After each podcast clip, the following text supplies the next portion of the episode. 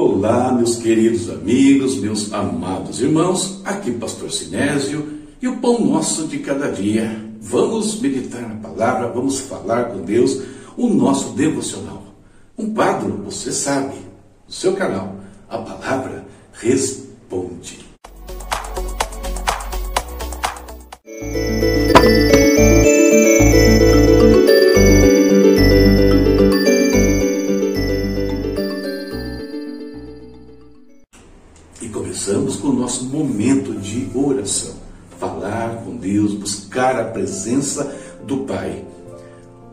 Minhas orações, quero destacar um ponto, né? Tenho feito isso nos últimos dias. Hoje eu quero interceder, clamar é, e incentivar você a fazer o mesmo. Clamar contra o engano. Clamar contra o espírito das trevas que enreda a mente e a vontade do ser humano neste mundo. E isso, e com isso, né, vai colocando todo mundo debaixo de um jugo, debaixo de escravidão, enlaçando as suas vontades, eles não conseguem se libertar né, daquilo que Satanás, da rede maligna eh, jogada sobre eles. Vamos falar com Deus.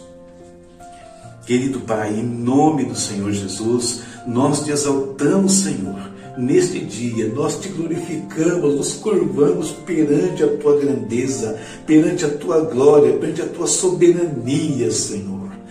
Deus eterno, muito obrigado, Pai pela vida que o Senhor tem nos dado. Muito obrigado pela redenção, pela salvação. Como é bom saber, ó Deus, que a nossa vida não se limita a este mundo, que a nossa vida ultrapassa, Senhor, os túmulos e chega até a eternidade, onde, onde muitos de nós, dos nossos queridos, Pai, já estão, Senhor. Louvamos a Ti, ó Deus, por tão grande privilégio, por tão grande salvação que o Senhor nos trouxe.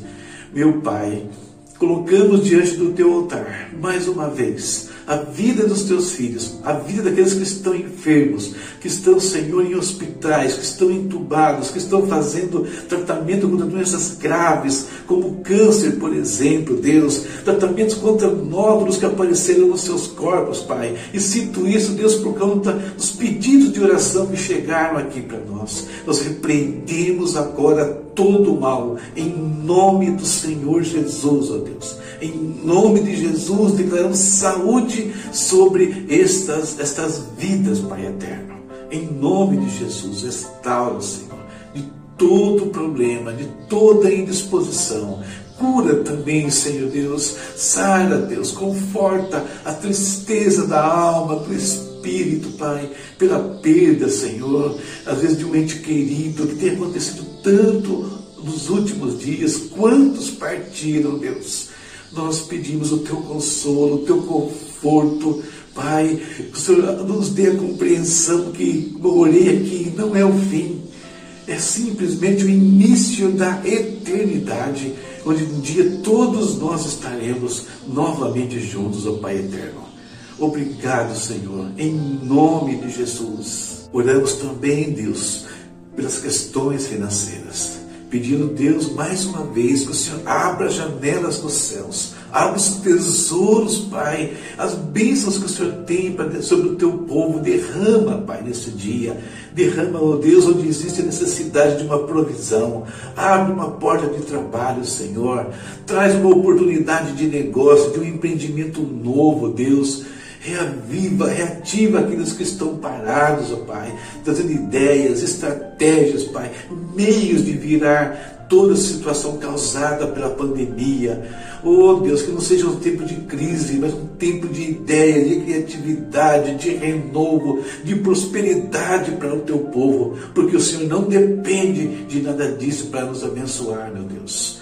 Por isso oramos mais uma vez também sobre as questões financeiras, sobre as bênçãos materiais que o teu povo necessita.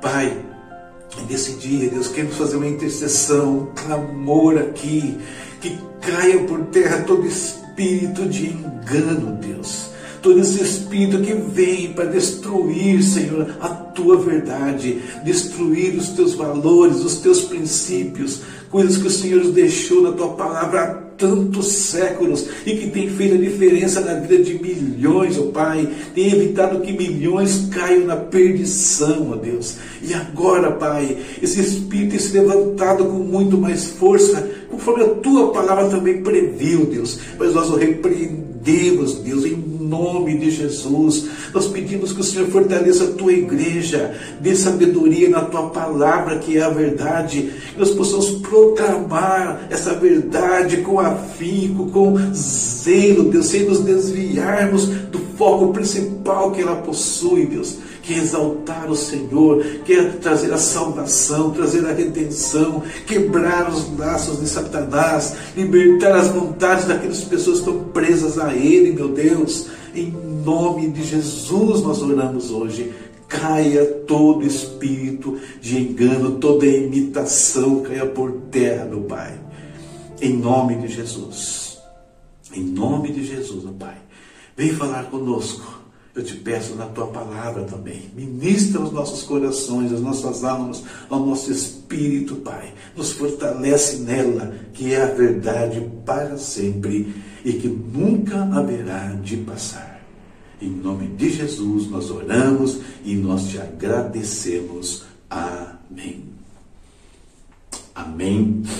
Terminando, quando nós proclamamos a palavra de Deus, nós proclamamos a verdade. E cada vez que nós falamos a verdade, nós enfraquecemos o engano, a mentira de Satanás. Nossa leitura de hoje foi essa aqui, ó. Isaías capítulos 13, 14 e 15. E peguei alguns versículos do capítulo 14 para a nossa leitura. Acompanha comigo. Como você caiu dos céus, ó estrela da manhã, filho da alvorada, como foi atirada à terra, você que derrubava as nações, você que dizia no seu coração: Subirei aos céus, erguerei meu trono acima das estrelas de Deus. Eu me assentarei no monte da Assembleia, no ponto mais elevado do Monte Santo. Subirei mais alto que as mais altas nuvens, serei como o Altíssimo. Mas às profundezas do Sheol você será levado e irá ao fundo do abismo. Isaías 14, versos 12 ao 15. Tema para hoje, eu peguei aqui bem curtinho: o imitador. Isso é o nosso tema, sobre isso nós falaremos. O texto que nós lemos hoje, ele tem a ver, né, melhor, é um dos textos usados nas Escrituras, junto com Ezequiel 28, 28 13, junto com alguns textos do Apocalipse, para falar sobre a queda de Satanás. Satanás no momento que ele se rebela contra Deus, se torna o inimigo de Deus, ele se torna também, queridos, inimigo de toda a raça humana. Ele vem para este mundo, é lançado deste mundo e ataca então o ser humano, destitui, né, engana o homem, tira o domínio que o homem tinha sobre a terra, passando ele a governar. Estando nesse mundo, duas coisas Satanás faz. Primeiro, ele tem um foco muito definido contra aqueles que servem a Deus, contra os filhos de Deus, em primeiro lugar. Segundo lugar, também, ele estabeleceu aqui um espírito de oposição ao Senhor, né? O espírito que é chamado normalmente nas Escrituras de espírito de Babilônia. Babilônia é tudo aquilo que se levanta contra Deus. E está presente desde o Gênesis até o Apocalipse significando que esse estado das coisas que vem desde o princípio, começando na eternidade, só termina lá no final dos tempos, no último instante. Santo Satanás, perceba, tem ações bem definidas aqui, né, neste mundo. E cabe alguma precaução contra isso? Com certeza cabe. Nós temos um exemplo até interessante, quando Miguel estava disputando com Satanás né, acerca do corpo de Moisés, isso está na Epístola de Judas, fala que Miguel, apesar da sua posição, apesar né, da sua preeminência nos céus, como alguém que permaneceu fiel a Deus, não entrou em contenda com Satanás. Mas nós nas mãos de Deus, o Senhor te repreenda. Percebe? Ele não afronta ali aquela, aquele ser que um dia foi uma autoridade celestial. Então fica uma pergunta para nós hoje aqui: até onde deve ir nosso temor pelo inimigo das nossas almas? O que, que nós devemos, como nós devemos agir ou reagir a ele? Sobre isso que eu quero bater um papinho com vocês. O apóstolo Paulo, escrevendo lá aos Coríntios, né, na segunda carta, ele diz assim: acompanha comigo. A fim de que Satanás não tivesse vantagem sobre nós, pois não ignoramos as suas intenções.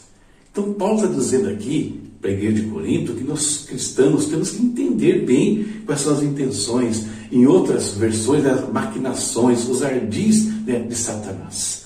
E o principal ardil de Satanás que Paulo temia em relação à igreja era o engano. Por que o engano? Olha o que ele escreve logo a seguir na mesma carta. O que receio e quero evitar é que, assim como a serpente enganou Eva com astúcia, a mente de vocês seja corrompida e se desvie da sua sincera e pura devoção a Cristo.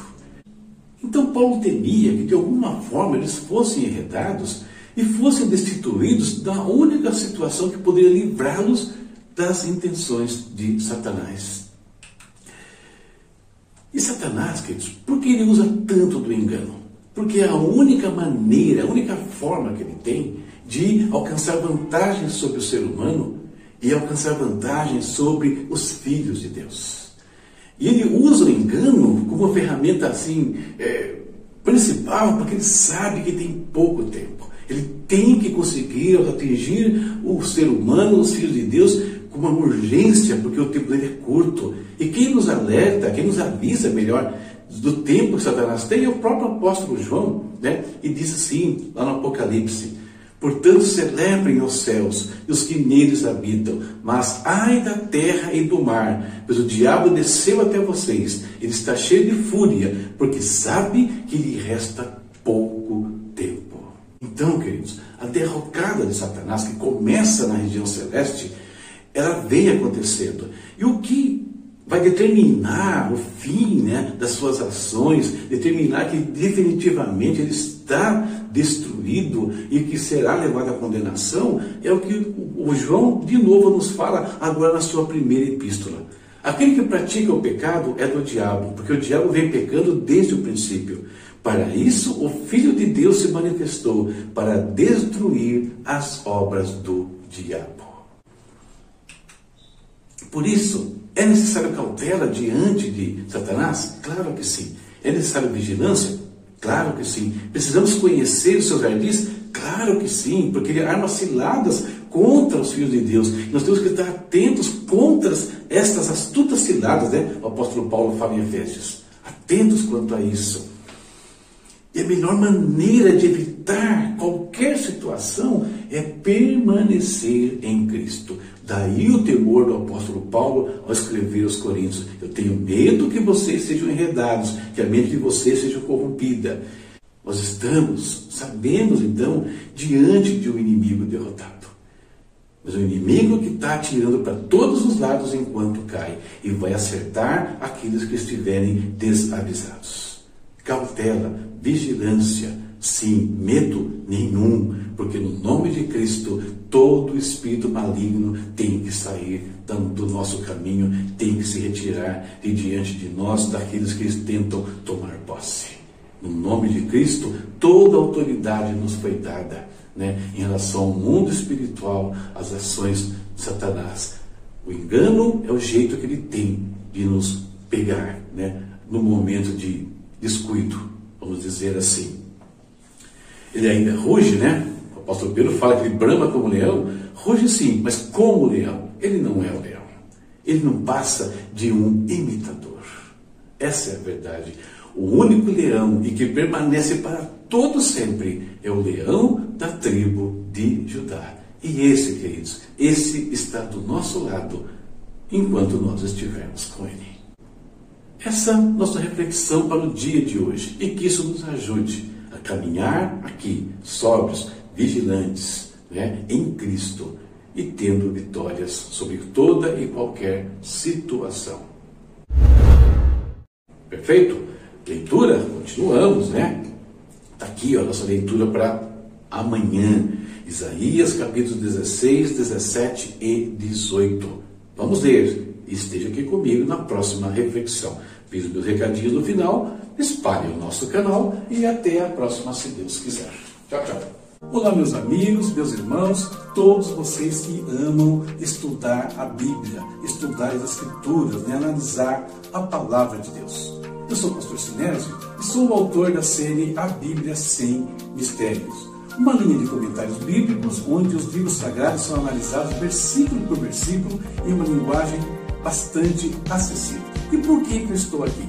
Para anunciar a conclusão de mais uma etapa desse projeto a Bíblia Sem Mistério, terceira epístola de João.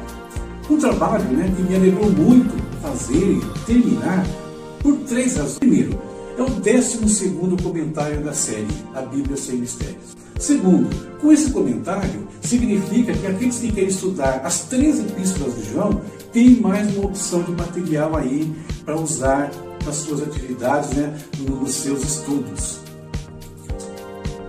Terceiro, com esse, essa epístola também eu concluo as oito epístolas gerais. Quem quer estudar as oito epístolas gerais precisa de uma linha de comentários, tem mais uma opção para apoiar o seu aprendizado. Muito bem. E sobre a carta? O que dizer sobre a terceira epístola de João? Nessa carta, o apóstolo mantém o foco na importância da preservação e do caminhar na verdade. Fica claro, quando nós lemos terceiro João, que estava ainda na mente do apóstolo o problema que ameaçava a igreja naqueles dias, ou seja, as heresias e os falsos ministros que perambulavam pela, pelas comunidades cristãs. Na primeira e na segunda carta, João não cita nenhum incidente interno na igreja. Porém, nessa terceira epístola, ele vai citar problemas internos, pessoas gerando ali algumas dificuldades na comunidade, inclusive em relação à pessoa do próprio apóstolo. Hospitalidade é outro assunto que foi tratado na segunda carta e que volta à pauta agora na terceira epístola. Espero que você nos prestigie adquirindo este comentário e, tendo adquirido, goste do nosso trabalho. Deus te abençoe e nos aguarde. Vem aí a Bíblia Sem Mistério, Evangelhos Sinópticos. Até a próxima, se Deus quiser.